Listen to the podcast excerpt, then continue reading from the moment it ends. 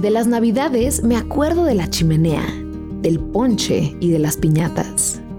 Me acuerdo también de ese pavo seco y desabrido que casi a nadie le gustaba. Pero mi tía insistía tanto en cocinar. Sobre todo me acuerdo de cuando era chico y la ilusión flotaba en el aire. Lo recuerdo como un olor dulce y tibio. Se mezclaba en las calles con la pólvora de los cohetes y subía al cielo entre las risas y los cantos.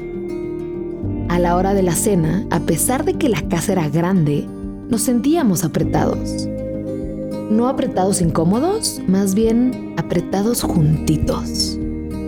Pegando bien el hombro con el de al lado para que no se nos colara el frío ni dar la oportunidad a la felicidad que quisiera escaparse.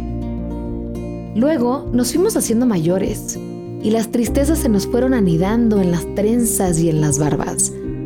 Pronto aquellas reuniones se convirtieron más bien en homenajes a la melancolía donde se echaba de menos a los que ya no estaban y se hablaba del que no quiso estar.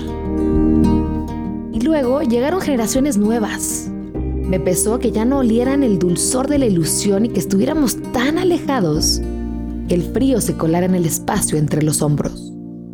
Entonces entendí que no se trataba de magia ni de ilusiones.